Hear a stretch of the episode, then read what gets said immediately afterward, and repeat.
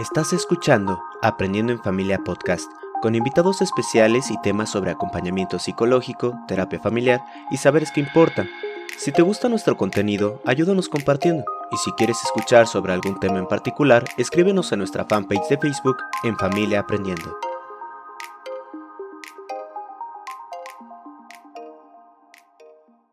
Bueno, buenas tardes.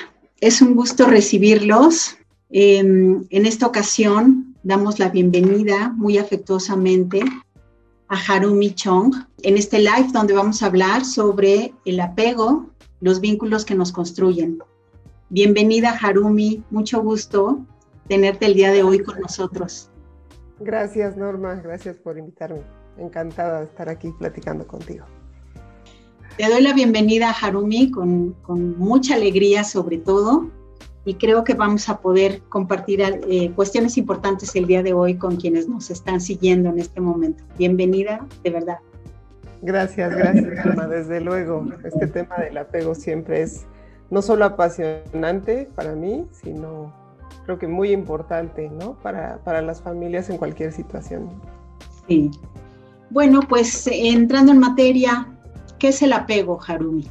Bueno, pues ¿qué es el apego? Mira, cuando escuchamos la palabra apego, de repente puede llegar a ser que actualmente nos refiramos como a otros tipos de marcos teóricos, ¿no? De repente oímos apego y pensamos en dependencia, en rigidez, incluso en sufrimiento, ¿no? De repente se oye mucho esto de, este, deja tus apegos o no te apegues a las cosas, ¿no? Esto, bueno, es desde otros marcos eh, teóricos. Nosotros desde la psicología y desde la psiquiatría nos referimos más a la teoría del apego.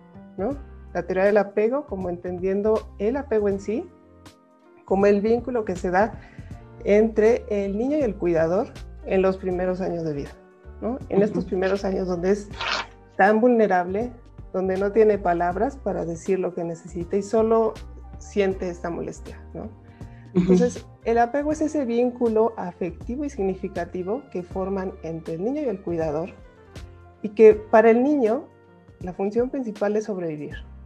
Él es vulnerable, él no sabe qué le está pasando y solo busca recurrir a esta figura de apego porque siente que es mucho más capaz que él para lidiar con lo que está pasando.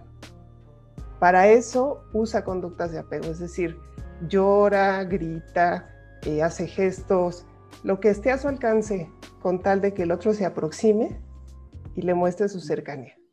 Eso es, en pocas palabras, el vínculo de apego. Ok. Eh, ¿Y cómo se forman esos vínculos?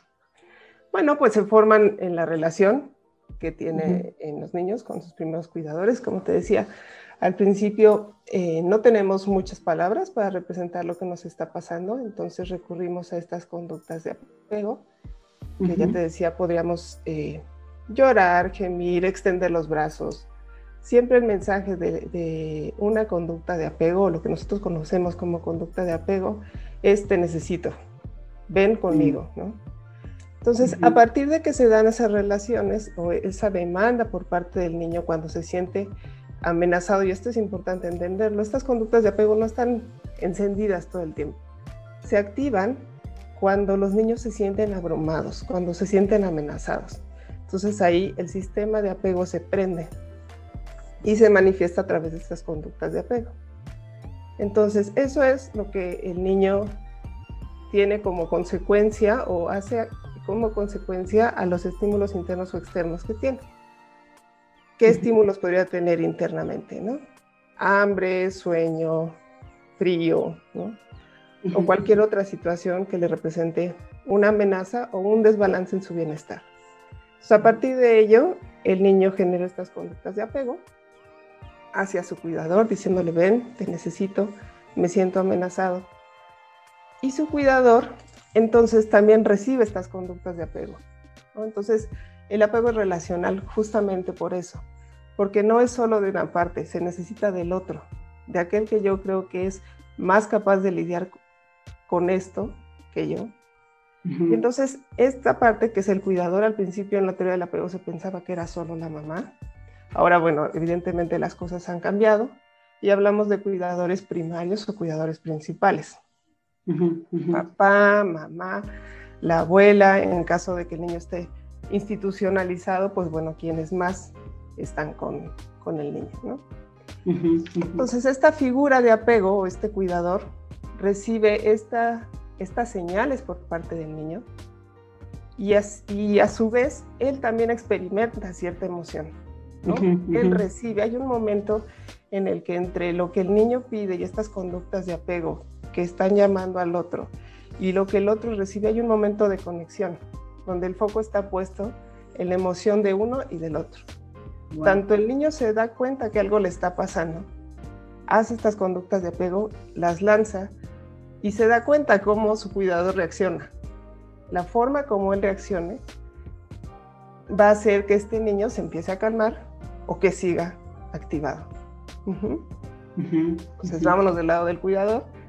El cuidador entonces, si sintoniza bien con el niño, va a poder entender qué emoción está sintiendo, va a tratar de entender qué es lo que está pasando y en el mejor de los casos le va a ayudar. Si esto sucede repetidamente, entonces se hace un patrón de relación, un estilo de relación. En este caso sería un estilo de apego o un estilo de relación de apego seguro. Porque yo como infante sé que necesito algo, puedo eh, exhibir estas conductas de apego y sé que va a haber respuesta. Hay alguien disponible y efectivo para mí. Esto se repite y se vuelve una conducta, un estilo de apego seguro. Si por el contrario el cuidador en esta parte relacional siente estas demandas del niño quizá como amenazantes, como no sé qué hacer, como no sé si estoy seguro si puedo atender a este niño o incluso me incomoda, ¿no? Que alguien dependa de mí, ¿no? Son distintas reacciones que pueden dar eh, como resultado otro tipo de relaciones de apego. Pudiera ser un apego ambivalente, donde el cuidador responde de manera intermitente, es decir, a veces está al pendiente de las necesidades del niño, de este grito de ven conmigo, y a veces no. Entonces el niño está ambivalente con respecto a la respuesta de su cuidador. A veces sí, a veces no.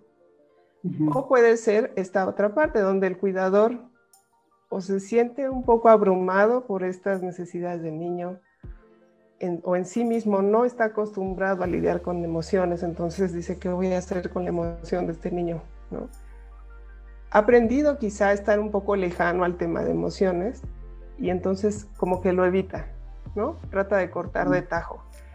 Entonces, ante estas conductas de apego puede ser, pues, que las minimice, que diga, no, no es para tanto, ¿no? Tranquilízate, no pasa nada.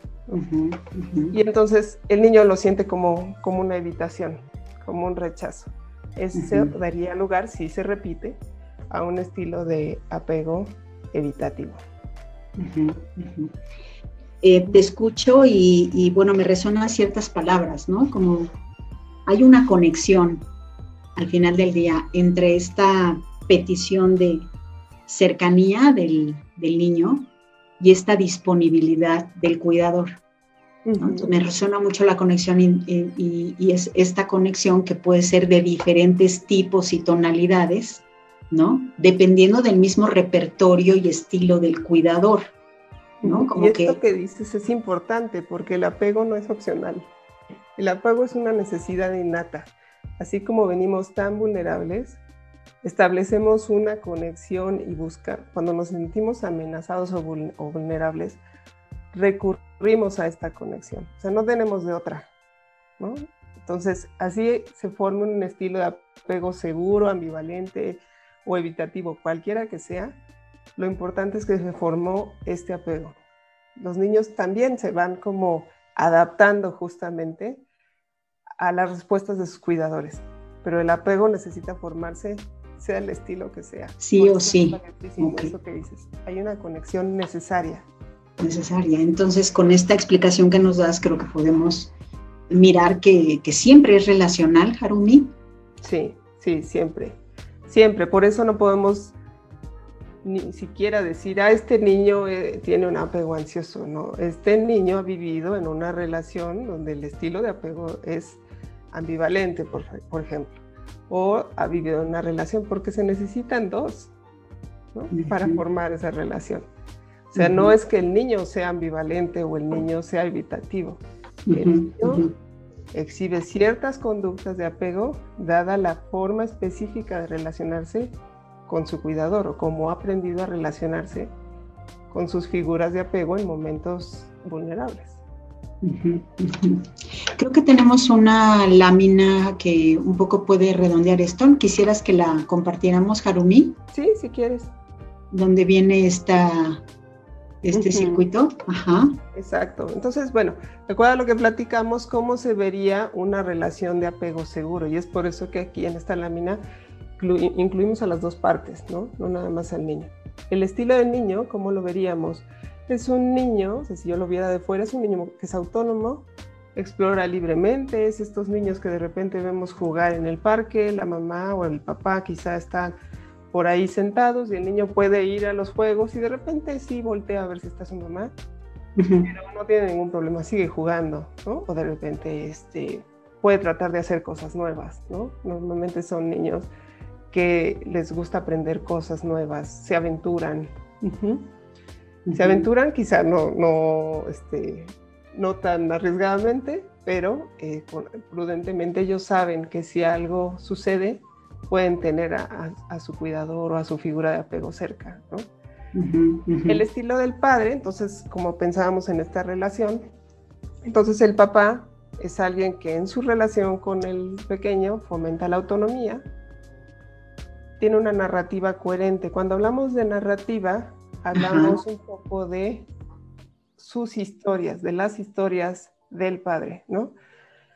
Puede quizá eh, explicarse a sí mismo bien cómo funcionan las cosas, cómo funcionan las emociones, cómo es que alguien puede eh, tener ciertas necesidades y estas pueden ser atendidas, que las cosas se pueden hablar, que las cosas se pueden solucionar, ¿no? Entonces, desde su propia vivencia, desde su propia experiencia, él ha sido quizá alguien también que se ha pegado de forma segura, por lo cual puede ofrecer ese tipo de confiabilidad hacia el niño, ¿no?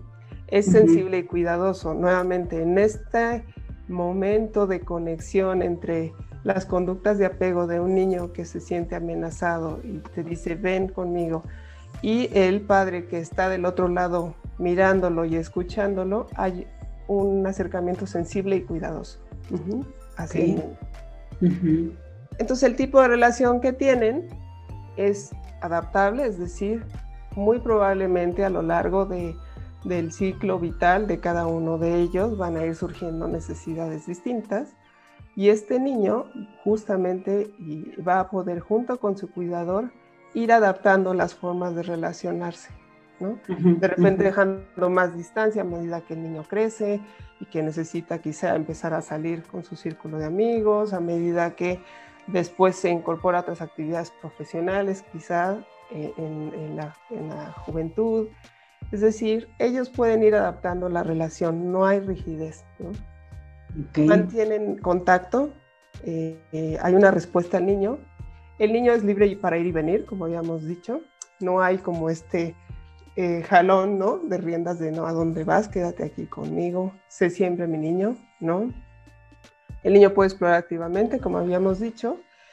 Y ciertamente el niño se puede tranquilizar si hay, si de repente el papá eh, o la mamá o el cuidador eh, se distancian, es decir, tienen algo que hacer o no están en su campo, digamos, de visión, pero si el cuidador regresa, se puede tranquilizar fácilmente, ¿no? Entonces tampoco es un niño que nos sienta y que pensamos que si se va su mamá, el niño va a estar como que no pasa nada, ¿no?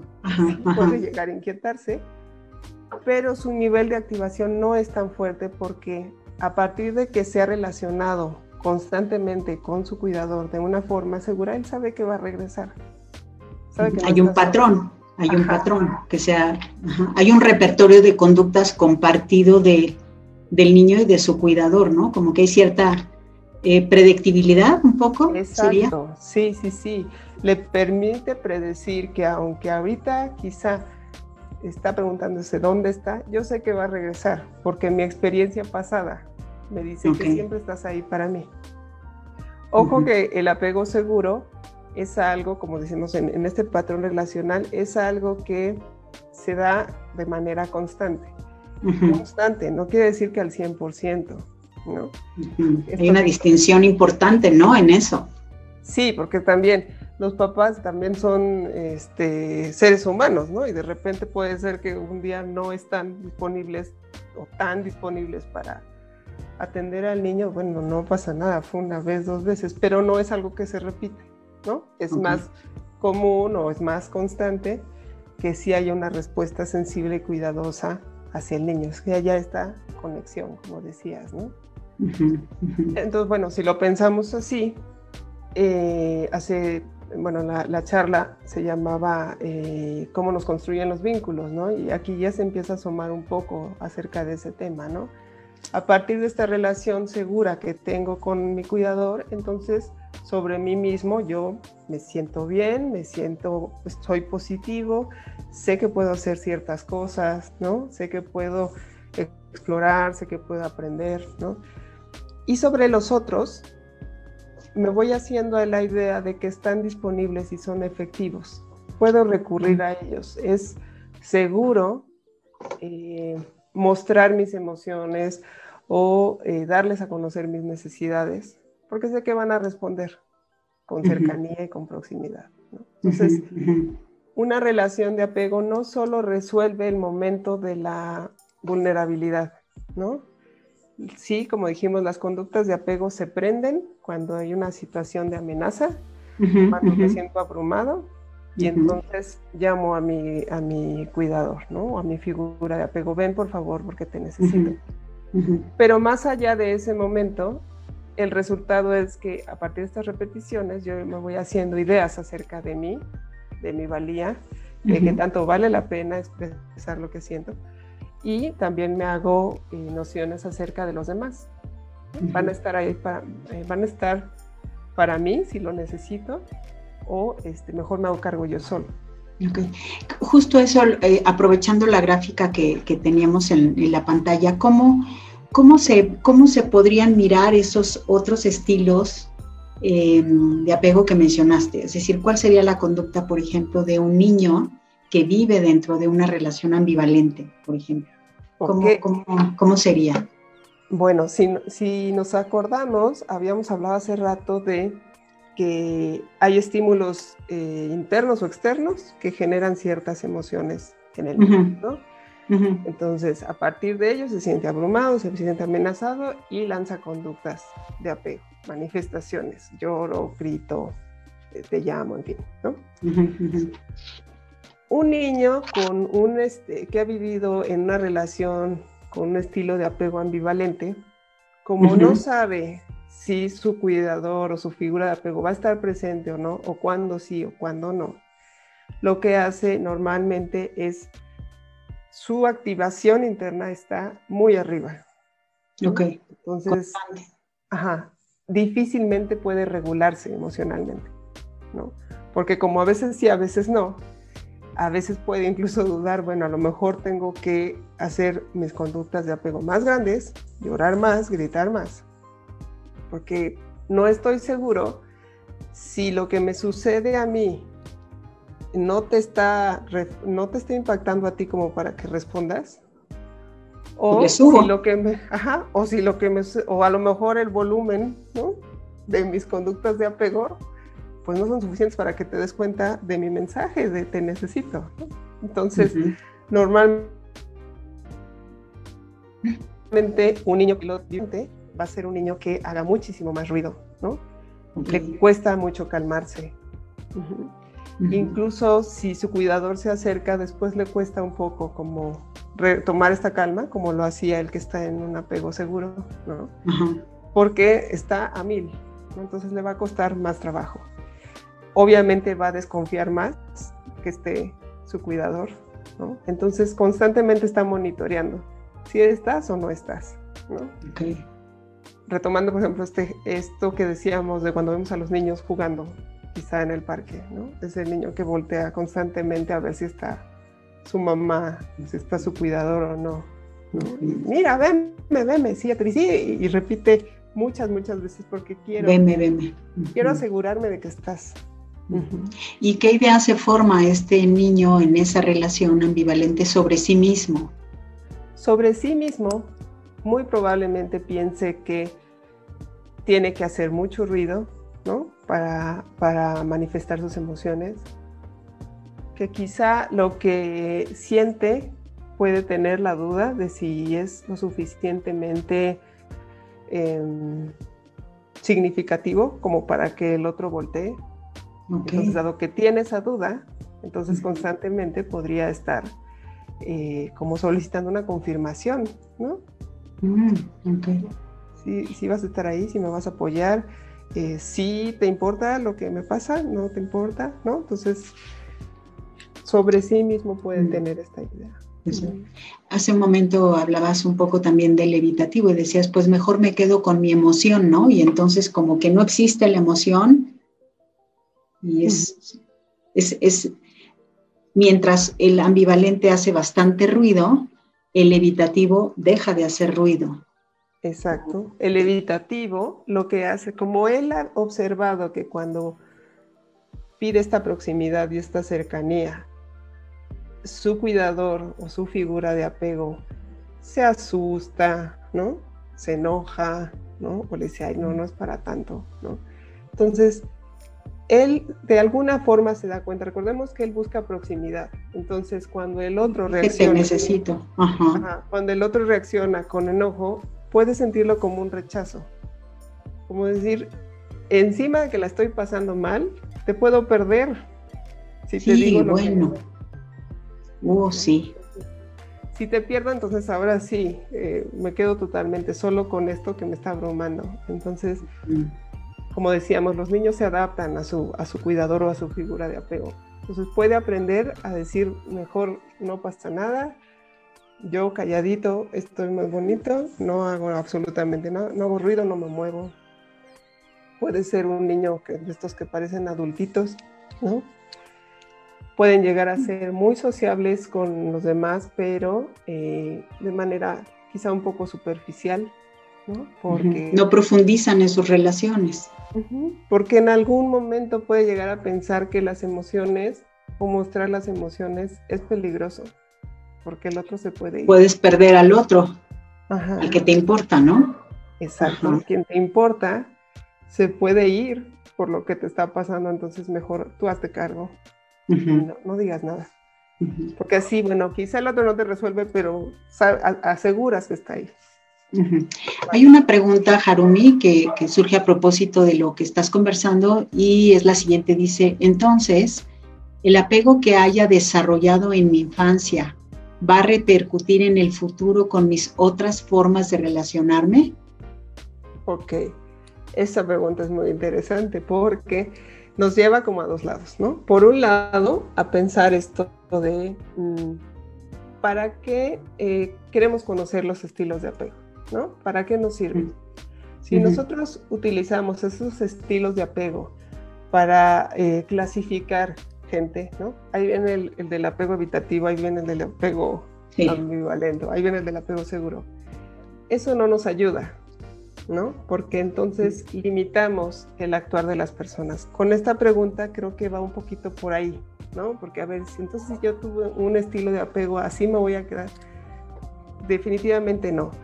Pensemos, el apego es relacional. A lo largo de la vida yo me voy... Siempre es relacional, no hay de otra, porque... Sí.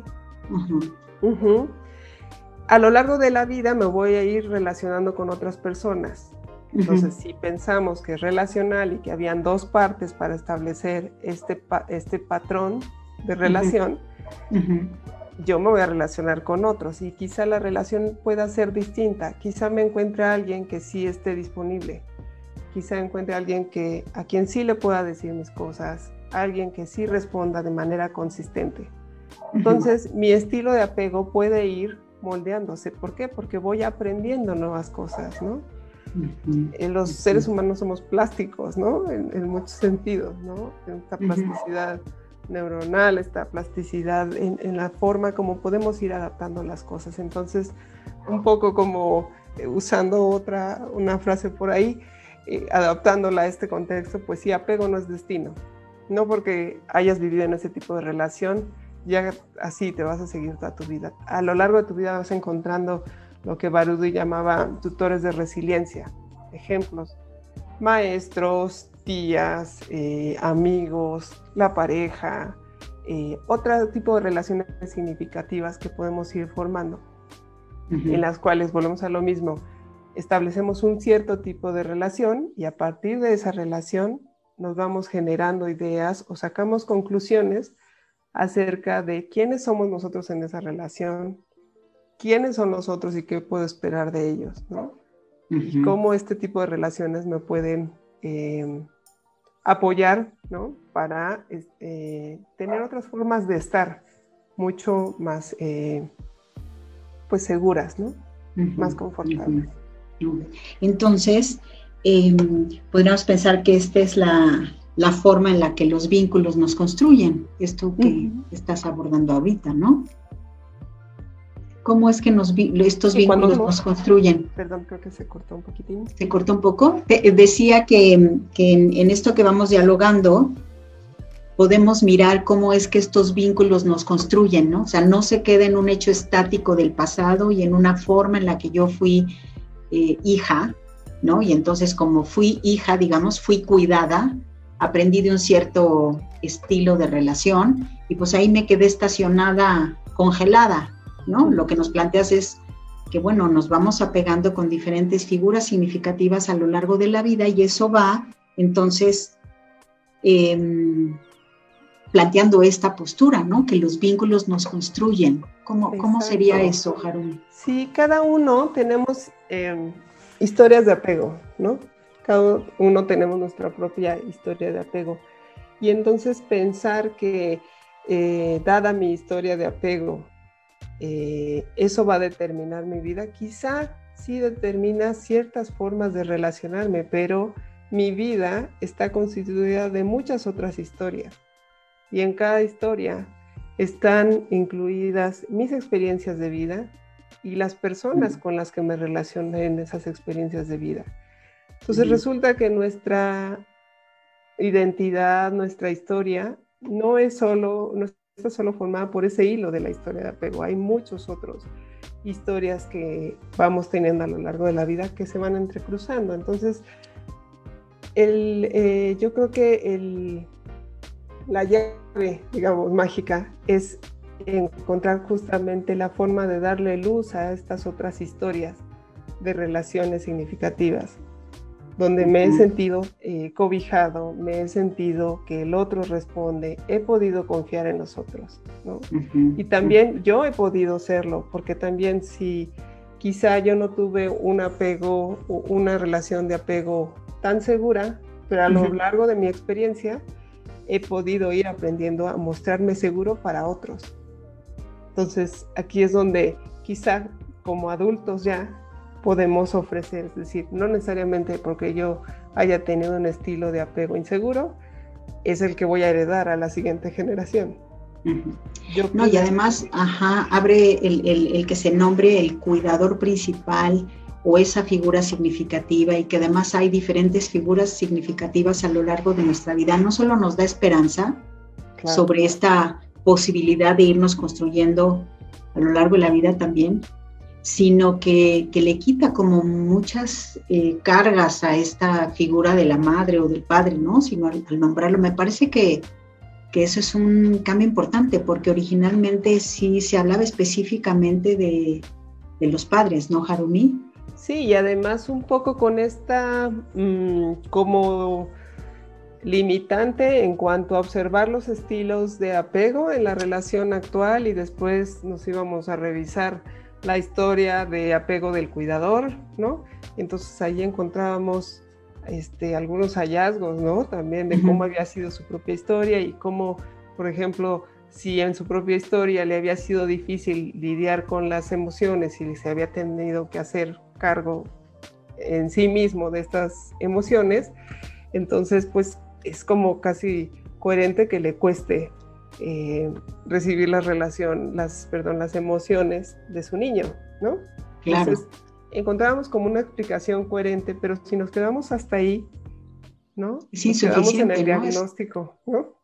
Es en la etiqueta, ¿no? Como decías hace rato, ahí viene la del apego inseguro, ¿no? Ajá, en la etiqueta que nos, nos, limita más de lo que nos posibilita, ¿no? Entonces creo que el trabajo ahora es justamente voltear a ver estas conductas de apego como una expresión de un te necesito, voltear a ver a los cuidadores o a las figuras de apego, sí en sus historias de apego para dar una explicación coherente y sistémica de por qué claro. ellos se relacionan así, para ver qué, cuestiones podrían obstaculizarles brindar un apego seguro. Y también qué cuestiones les pueden posibilitar, o sea, como viendo estos dos lados siempre, ¿no? Sí, tu historia de apego fue así, hay que contextualizarla, hay que, necesitas ver qué tenía que ver contigo y qué tenía que ver con la relación que también pudo darte tu cuidador. Claro, claro, claro, sí. Mira, hay un par de preguntas eh, adicionales. Dice, ¿qué tipo de apego es aquel donde los, a los niños se les protege, se les sobreprotege, perdón, y se vuelven groseros y berrinchudos? ¿Cómo podemos evitarlo para no llegar a extremos evitativos? Ok. Bueno, como están describiendo estas conductas del niño, parece un poco más ambivalente, ¿no? Recordábamos, está muy activado, sobreactivado, necesita hacer mucho ruido, ¿no? Entonces, digo, tendríamos que revisar cómo es la respuesta del padre. Ahorita así como decir es tal cual, pero suena mucho a un estilo de apego ambivalente. ¿Cómo no ser evitativo? Bueno, recordemos que en la respuesta del, cuidador o de la figura de apego que genera una relación de tipo ambivalente, hay justamente esto. A veces hay respuesta y a veces no. Creo que este a veces no es a lo que en la pregunta se refiere a evitativo. Entonces, ¿por qué un cuidador podría mostrarse entre ambivale, entre disponible y no disponible entre eh, si te acepto tu emoción o te la evito, puede deberse a dudas que tiene sobre sí mismo, ¿no? Acerca de su capacidad para abordar la situación. Puede ser que desde su propia historia también traiga quizá algunos asuntos todavía por resolver, dudas, ¿no? Que no le permiten tener este momento, esta conexión que decíamos, donde el foco es la emoción del otro. Entonces, la emoción puede estar enfocada en otra cosa, en otro asunto pendiente que tenía yo en mi propia historia personal. Entonces creo que respondiendo a la pregunta, la forma de evitar irse al lado evitativo es justamente explorar la propia historia. Y eso explica también esta postura que menciona en la pregunta sobre la sobreprotección, ¿no? ¿Cuánto se ha dicho que la sobreprotección en realidad nos lleva a un lugar distinto al que queremos llegar, ¿no? Exactamente. Que tiene que ver con nuestra propia historia, como tú dices. Así es. Em, hay otra pregunta. Déjame. Dice, ¿qué recomendaciones hacen para las mamás que trabajan y que la cuidadora es la abuelita? y que también, pues, eh, este tema, ¿no? Tan cultural de, las mamás que trabajamos y que nos dice aquí un poco culpable, este, por no poder acercarse a, su hijo y lograr ese apego con su hijo, yo diría un poco culpable, yo creo que la cultura nos hace sentir muy culpables. Exacto. Esa es una aportación. Pero, ¿qué, qué, piensas de esto? Dice, ¿cómo, ¿Qué, recomendaciones hacer a, estas mamás que además son profesionistas y que trabajamos? Claro, sí, a todas nos ha tocado un poco. en la casa trabajamos, o sea, todas trabajamos. Así es. Yo creo que eh, lo primero que yo sugeriría es hay que poner al niño y a la relación con el niño en el centro, ¿no? Como decíamos, las conductas de apego eh, se generan en los momentos vulnerables, ¿no? pero la relación de apego está ah, eh, presente, ¿no? Es algo constante, hay una disponibilidad y el niño se va haciendo estas ideas de puedo contar contigo. No, no hay un solo cuidador, como decíamos, pueden ser varios, en este caso la abuelita puede ser un cuidador primario y también la mamá puede ser un cuidador primario. Si estas dos figuras de apego están sintonizadas, ¿no? Recordemos, el niño en esta relación de apego ve al otro como más capaz de resolver las situaciones difíciles. Y cuando hablo de resolver, no hablo de que la abuelita o la mamá le solucionen todo al niño, ¿no? Sino que quizá le ayuden a entender qué es lo que está pasando. Cómo ah. puedes usar lo que ya tienes, saber qué, cómo se llama esta emoción que tienes, ¿no? Entonces, si, esta, si abuelita y mamá están sintonizadas en la importancia de darle respuesta al niño, no importa si la abuelita está de 4 a 7 y la mamá está de 7 a 9.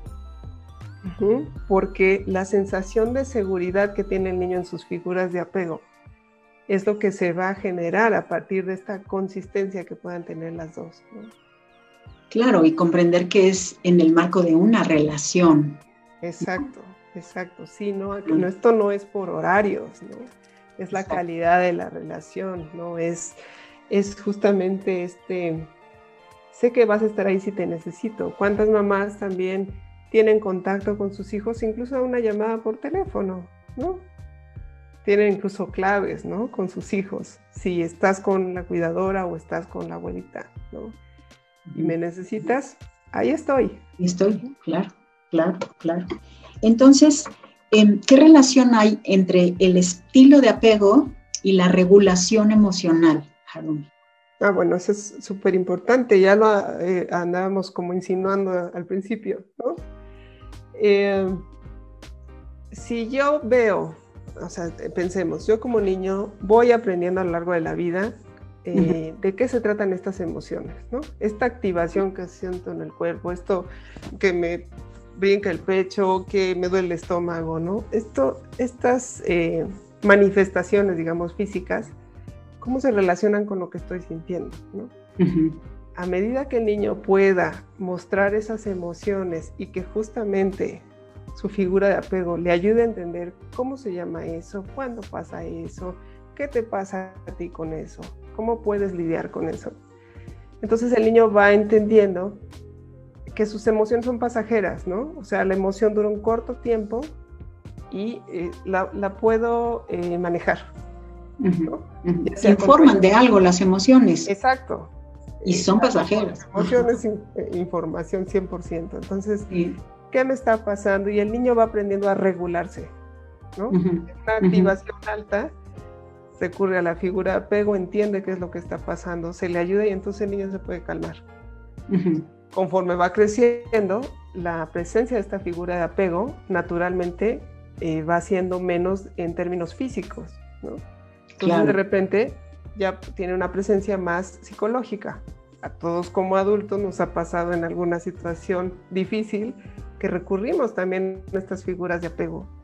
Puede ser de alguien que está actualmente, que podemos llamar, o puede ser alguien que solo lo traemos en los recuerdos y en las enseñanzas y en las experiencias que hemos tenido. Incluso alguien que ya murió. Alguien que ya murió, un mentor que tuve y que ya no supe qué pasó con él, ¿no? Eh, es decir, recurrimos a estas figuras de apego todo el tiempo para regularnos, ¿no? Cuando algo nos pasa, empezamos a, usarlo. Entonces, en los otros estilos de apego, pues como habíamos mencionado, pues puede ser que esta regulación emocional no se favorezca tanto, ¿no? En un niño ambivalente donde siempre está sobreactivado porque necesita esta energía, esta fuerza para decirle, hey, te necesito, y a veces se le regula y a veces no, pues puede ser que esté como con estas variaciones todo el tiempo, ¿no? Y así se la lleve. Entonces, por ejemplo, trasladándola a una edad quizá más adulta o, más grande, sí. puede ser que de su familia esté constantemente eh, tratando de confirmar si hay alguien ahí para él, ¿no? Si, si, se puede confiar en, en, el resto de su familia o no, en sus amigos, en su pareja, ¿no? Quizá está buscando constante, eh, constantemente perdón, muestras que le confirmen si estás ahí. Del lado evitativo, como decíamos, puede ser que eh, pues empiezo a tener dudas, ¿no? De si realmente vale la pena hablar de lo que me está pasando o, o mejor como alguna vez decíamos, en esta olla en ebullición, ¿no? De las emociones le pongo la tapa y pues eso sigue haciendo ebullición, pero... Va a explotar en algún momento, ¿no? Ajá, va a explotar, pero este, pues prefiero taparlo para que no... Ni mis emociones, ni las que tú me puedas traer, ¿no? Claro. puedan como sacar de centro, ¿no? Entonces puede ser alguien que no se vincule tan profundamente, por ejemplo, con su pareja. Porque vincularse eh, profundamente requiere, pues, poner las emociones al centro. ¿no? Claro, compartir vulnerabilidades, ¿no? Justamente. Justamente. Ajá. Exacto, exacto. Eh, bueno, esto nos viene a confirmar definitivamente cómo, cómo estamos en construcción, ¿no? Y cómo no hay, no hay de, otro, de eh, otra vista desde donde mirar eh, esta construcción nuestra, por un lado. Por el otro lado, lo que decías de estas múltiples historias que nos van conformando a lo largo de la vida. Y, no sé, será, todas estas historias tienen como una dosis importante de esta necesidad de apego, ¿no, Harumi? ¿O cuál sería tu opinión en ese sentido? Yo creo que en ese sentido el apego es... Em, nos construye en tanto que pensamos qué tan valiosos somos para los otros, qué tan valiosos somos para nosotros mismos, es decir, si hay una contradicción ahí, ¿no? Quizá yo me siento muy valioso, pero cada vez que me acerco me rechazan. Entonces, me puedo, puedo empezar a sacar conclusiones eh, negativas acerca de mí usando una sola historia. Exacto, sí. y estas conclusiones negativas pueden convertirse en la guía de mi vida, ¿no? Entonces, a través de una sola historia estoy filtrando y eh, actuando y adoptando las demás experiencias, ¿no? De manera que queda un tanto limitado, ¿no? La trama única, como diríamos. hay otras historias que no son incluidas y, a partir de las cuales podría eh, estar un poco mejor, ¿no? Entonces, si, si habláramos de la permanencia o no de ese estilo de apego, ¿qué diríamos? Mm, no es permanente, definitivamente. No. Definitivamente. Las relaciones podemos irlas cambiando y, también un trabajo personal, por supuesto, que ayuda, ¿no? Para entender la, historia nuestra, la de nuestras familias, eh, para entender cómo todo el sistema, cómo es que se, se está, se ha configurado de tal forma nos relacionamos de esta forma, ¿no? Y las emociones son tratadas o invisibilizadas de esta forma en particular, ¿no? Entendiendo siempre la parte relacional. Nuevamente, no somos, hay bien la familia de ambivalentes, no, no. Hay distintas relaciones, ¿no? Incluso puede haber una familia donde sí predomine este estilo relacional, pero yo puedo tener un estilo de apego seguro con otro miembro de la familia. Claro. Y esa es parte de una, es una de tu historia, de tus múltiples historias, ¿no? no es permanente. Ajá. Em, es, como atrevernos a preguntarnos quién soy yo en términos de, apego, cómo me apego, ¿no? Cómo busco, cómo digo aquí estoy, ¿no? Cómo, cómo comparto no mis vulnerabilidades. de los otros. Ajá, ajá, ajá. Eh, hay una pregunta de, déjame ver, aquí dice, cuando las figuras de apego, una tiene características de misoginia, es agresiva, violenta, y la otra es sumisa y acata lo que es marcado por la otra, ¿cómo se puede hacer que esas situaciones y actitudes no marquen al niño o al adolescente en su vida? Bueno, evidentemente ahí estamos hablando, en terapia familiar lo pensaríamos como sistemas distintos, ¿no? Si la pregunta va enfocada al sistema eh, conyugal o el sistema de pareja, ¿no? Que aquí parece que eh, la pregunta pareciera que va por ahí, ¿no? Sí, como una creo que sí. ruptura o una eh, discordancia, ¿no? En la forma de ver o de relacionarse de, la, de los de la pareja, bueno, evidentemente habría que trabajar primero eso, ¿no? Para justamente no afectar al infante, ¿no? Claro. Si la pregunta va relacionada a si el, niño puede establecer una relación de apego con una y con otra, desde luego que sí. Pero, ¿de qué tipo? Exactamente. Entonces, volvemos a lo mismo. Si queremos fomentar en el niño este tipo de apego seguro, donde es autónomo, puede ir y venir. Imagínate que con uno está seguro y con el otro no puede dar ni un paso, ¿no? Porque se puede enojar. Entonces, el niño se queda confundido.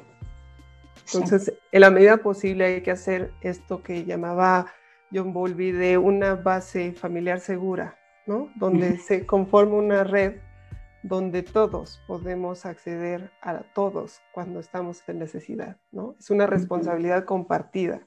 Nadie se queda afuera, ¿no? Todos podemos expresar emociones, pedir ayuda, todos podemos ser escuchados y todos podemos ayudar, Em, entrando al, tema de, familias por adopción, Harumi, eh, desde tu punto de vista, ¿qué relevancia tiene esta teoría de apego? ¿Con, qué nos podríamos quedar en este sentido? Yo creo que algo importante es justamente, eh, primero entender lo que decíamos, las relaciones de apego o el niño se apega porque lo necesita, ¿no? Entonces, pensando en niños que han sido institucionalizados y eh, que de ninguna manera es generalizar, hay instituciones que hacen un excelente trabajo, pero hay veces en que eh, los niños, el cuidador no está constantemente, ¿no? Diríamos ahí, bueno, entonces los niños institucionalizados no, nunca forman apego seguro, no necesariamente. Volvemos a lo mismo, si hay una eh, consonancia, una sincronía entre todos los cuidadores y todos ofrecen este tipo de respuesta cuidadosa, quizá no, no, es tan relevante si el niño está con un cuidador un tiempo y el otro, ¿no? Y con otro otro. Es decir, la calidad de la relación, la calidad de la respuesta que los cuidadores, figuras de apego, puedan ofrecer, ¿no? Y impacta, desde luego, como ya hemos dicho, en el estilo de apego. Ahora, en adopción pueden haber también otro tipo de cuestiones que puedan dificultar que se forme un apego. Uno es que estén cambiando los cuidadores. Entonces, si nos quedamos en este tema, hay que entender que cuando yo recibo entonces a un niño, niña, este niño formó su apego, ¿no? Y entenderlo como tal. Lo formó en la relación que pudo tener. Claro. Él se adaptó a las relaciones que habían disponibles. No es el, de la etiqueta, no me tocó el niño ambivalente, no me tocó el niño habitativo, ¿no? El niño formó ese tipo de relación y siempre tiene la oportunidad de formar una relación distinta, donde se sienta más seguro, si yo le ofrezco ese tipo de respuesta. creo eso sería como la clave, ¿no? Eh, en, tanto que podamos ofrecerle a estos niños eh, un ambiente seguro, cálido, donde pueden expresarse con paciencia también, ¿no? Porque queremos, sí, ahora sí, exprésate, y el niño está acostumbrado quizá a no expresar nada, ¿no? Entonces, observar sus conductas, observar cómo esto, qué está haciendo el niño cuando patalea tanto, qué está haciendo el niño cuando se queda callado, ¿no? Cuando yo lo recibo con muchísima alegría y el niño está como gris, ¿no? No tiene nada más que ver conmigo, ¿no? Tiene que ver de la forma como él aprendió que era más seguro relacionarse para no perder a su figura de apego.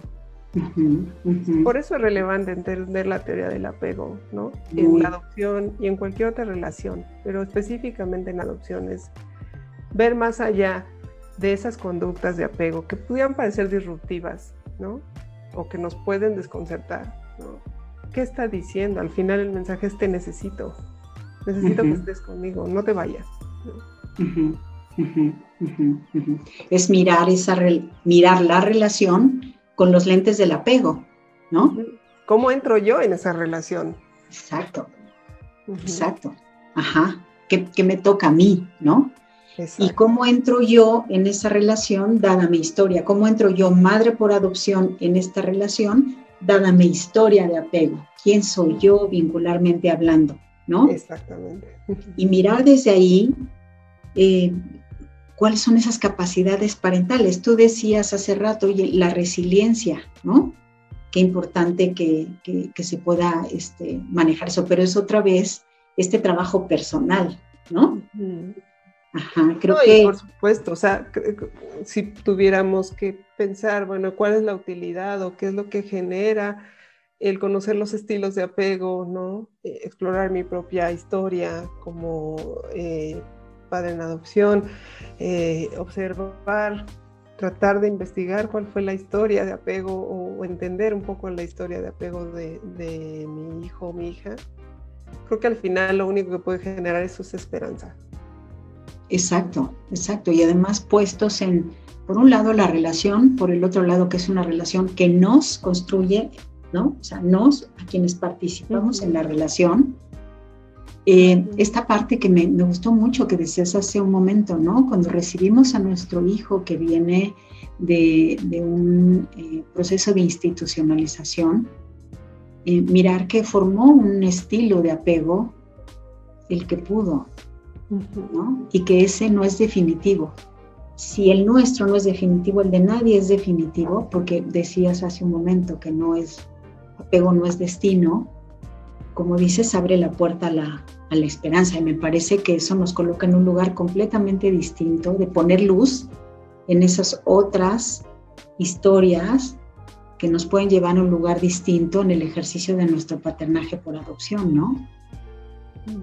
Sí, ese estilo de apego le ayudó a sobrevivir. Ahora que está conmigo, ¿qué estilo de apego le quiero ofrecer para que tenga que vivir, no sobrevivir? Exacto, exacto, vivir, exacto. Y bueno, aquí em, me da la ocasión para, para comentar ¿no? que, en, el, eh, en, Familia Aprendiendo ofrecemos precisamente un taller en donde profundizamos sobre la historia de apego de, los padres, eh, que están pensando en convertirse en, padres por adopción, de las parejas y personas que vienen a este taller que se llama Desafíos en la Adopción, porque definitivamente es un desafío entrar a esa nuestra historia. Mirar hacia atrás y mirar qué es el bagaje que, con el que estoy llegando a esta relación. Y por el otro lado, lo que comentaste de, que es justo lo que hablaba tu artículo, ¿no? de la familia de base segura, cómo convertirnos en una familia de base segura, aportando cada quien quienes somos, ¿no? En, en, las relaciones que nos construyen a todos dentro del entorno familiar. ¿no? Creo que... Así es. Ajá, estamos eh, pues eh, llegando, no sé si, si hay por ahí eh, más preguntas pero, eh, ok, me dicen que ya no. Em, conclusiones, Harumi, ¿cuál, ¿cuál sería tu, el principal mensaje, digamos, que, que nos podrías compartir de acuerdo a tu experiencia y lo que sabes en estos temas? Eh, a quienes hoy por hoy estamos pues, en esta construcción de estas eh, redes de apego que ya sabemos que nos vamos a apegar y buscar apegarnos hasta que estiremos la pata, como quien dice, ¿no? Eh, eh, ¿Qué nos podrías, con qué nos dejarías un poco de tarea pensando? Yo creo que em, hablar de teoría del apego y quitándole un poco el lenguaje técnico, ¿no?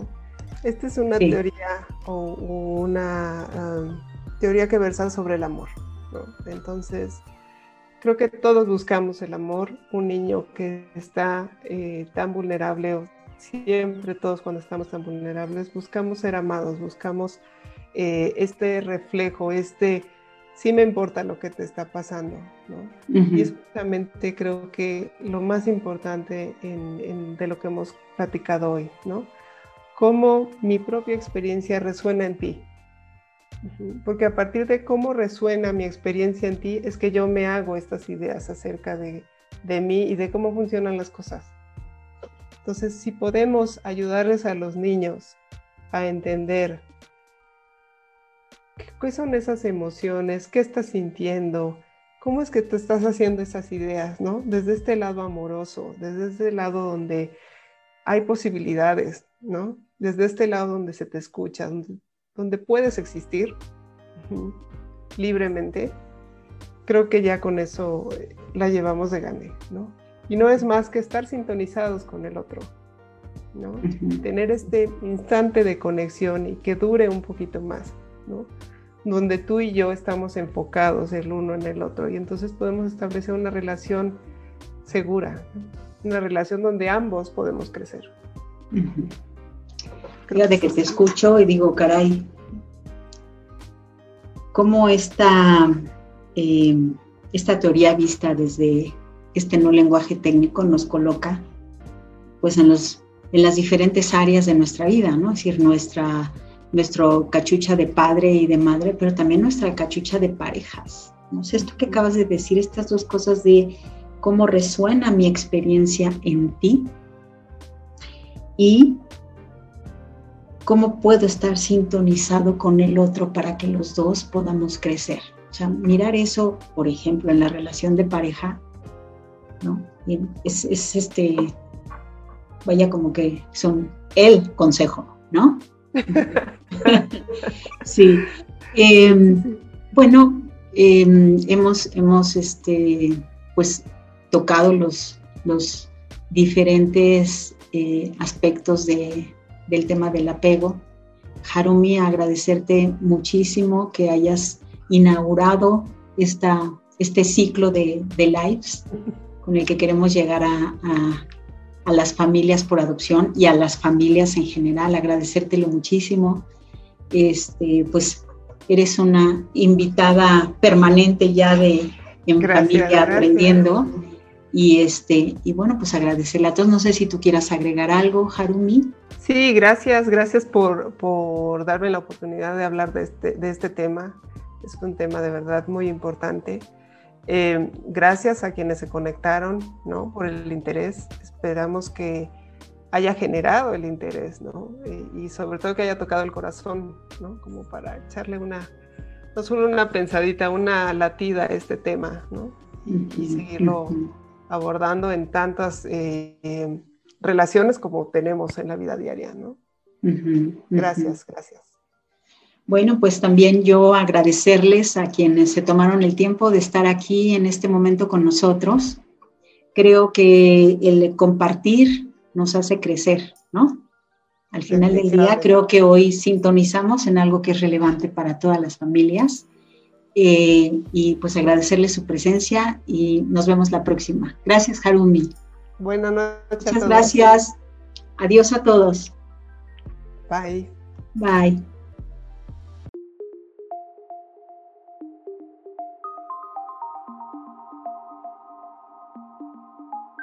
Escuchaste Aprendiendo en Familia Podcast. Muchas gracias por acompañarnos. Te esperamos la siguiente semana con más temas de interés e invitados muy especiales. Si te gustó, ayúdanos compartiendo el contenido. Te esperamos.